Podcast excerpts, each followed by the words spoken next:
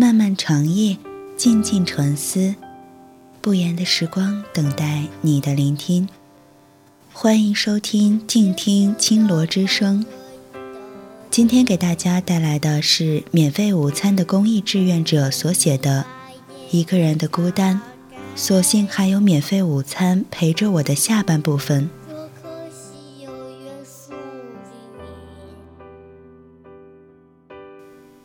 一个人的孤单，所幸还有免费午餐陪着我。下上周主播温温为我们演播了这篇文章的上半部分，今天我们来继续阅读这篇文章的下半部分，继续走进这一所只有十八个人的山区小学。这座从民国时期诞生的山区小学，也是温校长本人的启蒙小学，可能在他手里迎来进一步缩减的命运。譬如三四年级也并入中心学校，只保留幼儿启蒙。曾在这里教书近十年，去年又调回来当校长的温宗建，对此心情复杂。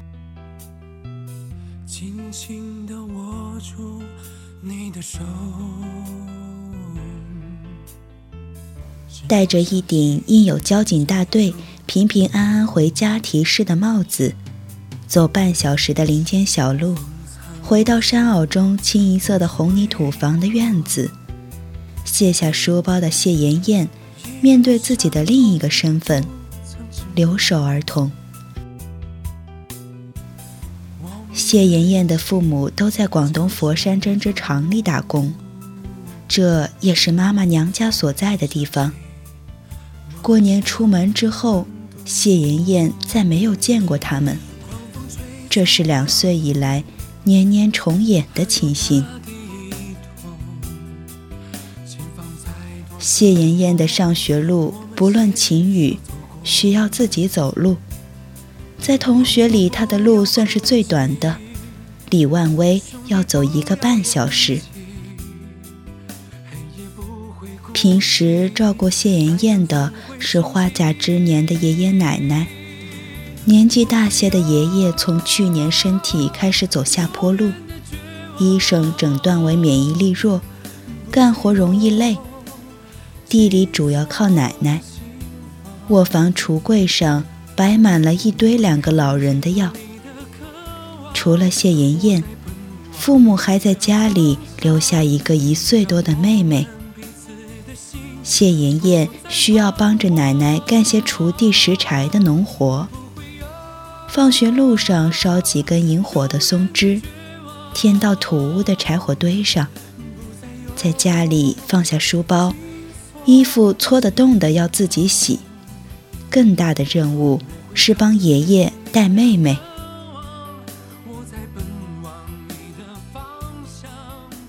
谢妍妍。对妹妹的感受是一般可爱，因为妹妹脾气大，有时会打她。她撩开妹妹的头发，让我们看顶门心的两个旋，脾气大。妹妹在谢妍妍怀里很安宁，并没有显出她的脾气，但一落到生人臂抱里，就激烈的哭起来。穿得厚厚的妹妹，对谢妍妍的手臂来说显得太重了。但只要有空，她就会抱上一会儿，接替时常把妹妹捆在背上的爷爷。看见学步的妹妹在院子里跌倒，谢妍妍赶忙跑过去抱起来，慢慢摇来摇去。周六这天下午。奶奶和谢妍妍一起牵着锄头，去水边外边的菜园锄地，预备种点青菜。菜地在冬天仍旧存着青色，青菜和萝卜正长得葱茏。要翻掘的是两块菜蔬被摘完的地，留着杂草和虫蛀的零星的几颗青菜。奶奶和谢妍妍。分别在地的两头，勾身干了起来。锄头对谢妍妍显得有点大，掘过来的草被土盖住，没有像奶奶那样铺在表面等在太阳晒干。但下厨的茶口还算整齐。谢妍妍翻过的地块，奶奶还要略微返工一次。在洼地的间隙，谢妍妍撵起了一只土狗，想要玩一下，看看奶奶，又随即扔进了小溪里。她出了毛毛汗，有点口渴。旁边萝卜地里带辣味的水分，让他心动，又不大敢尝试。菜地除完，远处的红泥院墙涂抹夕灰，散发着转瞬即逝的微光，似乎穷人一生难得的时光。收割的水田里。一群西洋鸭适意的有意觅食。早晨奶奶喂过它们一次，一会儿谢妍妍还要和奶奶一起赶它们回家。这群鸭子不像邻居家的那样熟，必须得两个人前后招呼。家务之余，谢妍妍的任务是坐在卧室的小窗前，就着油纸透进的光线做作业。读过初中的爷爷，在学习上抓得很严。谢妍妍看电视的时间被严格限定。上学以来得来的十三种各种奖状，也被爷爷收在橱柜里，以免贴在墙上，孙女看了骄傲。这间土屋二楼的卧室，是谢妍妍和爷爷奶奶还有妹妹。全家起居的房间，摆着两张挂着帐子的老式木床，床顶上还挂满了装着换洗衣服的塑料袋。谢妍妍和奶奶睡一床，爷爷带着妹妹睡在脚的另一床。爸爸妈妈的卧室在楼下空着，码了许多袋今年打的谷子，即使他们回来。谢妍妍也仍然和奶奶一起睡。虽然爸妈走的时候，谢妍妍也会不高兴，她却永远也不去广东。奶奶曾经开玩笑让谢妍妍去广东跟着父母，谢妍妍大哭起来。暑假期间，谢妍妍也从来没有去过，因为。那边太热，永远不去。只有一个例外，就是带上奶奶。奶奶去哪儿，我去哪儿。说这话的时候，他像妹妹一样粘在奶奶怀里。奶奶皱纹纵横的脸上露出微笑。她的脖子上挂着奶奶求来的一个乾隆通宝的铜钱和一块心形的小玉石。身上穿的是奶奶买的衣服，脚上是奶奶买的鞋，玩的绒毛熊来自出嫁的姑姑。妈妈买的衣服都封存在楼下的一个大包里，给的一串海螺项链也搁在柜子里。爸爸买的一辆儿童脚踏车，冷落地摆在底楼父母的卧房，落上了一层骨壳灰。谢妍妍其实出生在广东，四个月大的时候，妈妈带她回到这里，一个月后又离开了。还没有断奶的谢妍妍看到牛奶就哭，奶奶想尽办法喂米糊，让她活了下来。小妹妹则出生在梧州，因为在广东生要花很多钱。五六个月之后，妈妈如同在谢妍妍出生后一样，出门打工。妈妈忙于和爸爸一起出门打工的原因是，她患有地中海贫血症，一直要吃药，只靠爸爸一个人的工资，付不出他的药费，连带一家人的花销。眼下妈妈在广东，也经常不能上班，很少寄钱回来。爷爷前两年可以帮人栽树割草，打打零工。眼下只能靠种好几亩田，供应一家的口粮。爸爸偶尔会给谢妍妍打电话回来，妈妈却绝少出声，因为母女语言不通。妈妈是佛山人，在这边又很少待，不会这边的方言。谢妍妍又听不懂她口音浓重的广普。这也是谢妍妍不愿去广东的原因。问她喜欢爸爸妈妈还是爷爷奶奶，谢妍妍犹豫了半天，最终选择喜欢奶奶，因为她从小养我到大，当然还要加上爷爷。在谢氏家族居住的这处大院子里，谢妍妍和妹妹。不是仅有的留守儿童，七户人家中有三户在外打工，过年才回来。小伙伴谢林洲的父母腿有毛病，仍然在广州打工做家政。用谢妍妍的话说是擦地板，一天八十三块。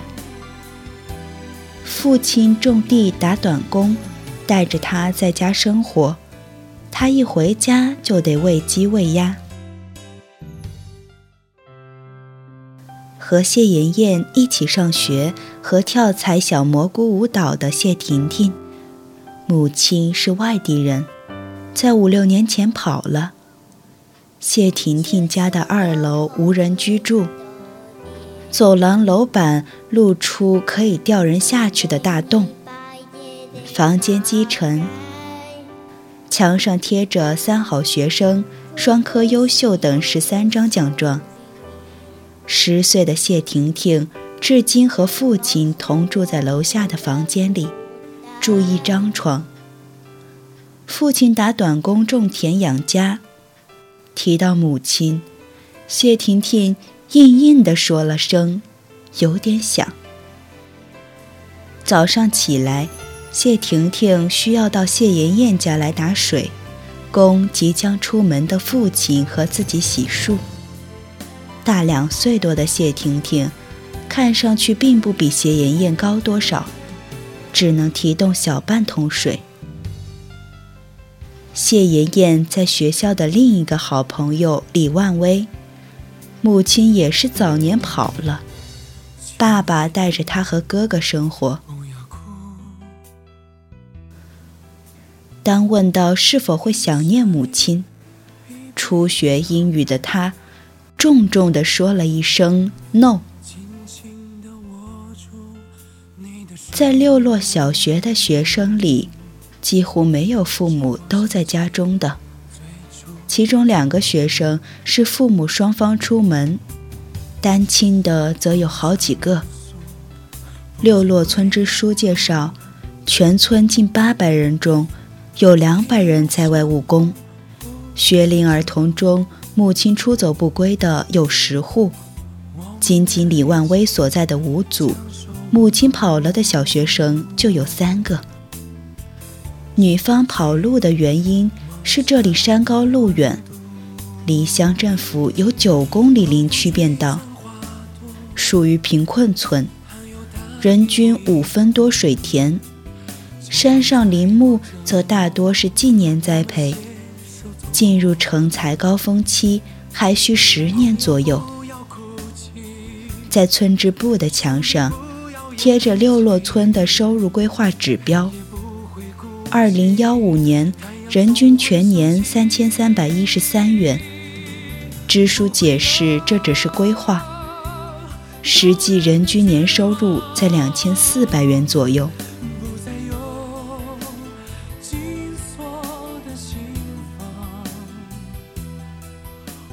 谢妍妍的班主任王老师说：“能感觉到缺少父母陪伴的孩子心里的孤独，像是缺了一块，拼命弥补却补不起来。”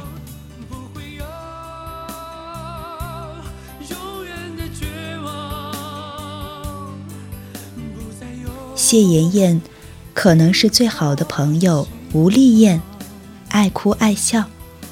一块上学的伙伴谢婷婷，会莫名其妙的发脾气。新晋的好朋友李万威，模仿上六年级的哥哥找男朋友。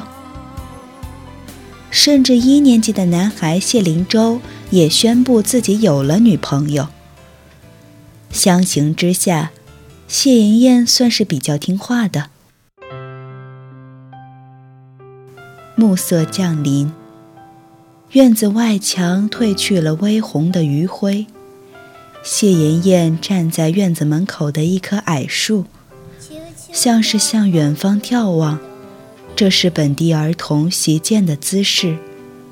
四下一片沉寂，谢妍妍轻轻地哼起了学校教的核心价值记心头：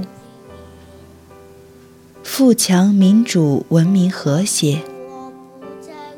缺少了妈妈的摇篮曲陪伴，这是他和伙伴们的童年歌谣。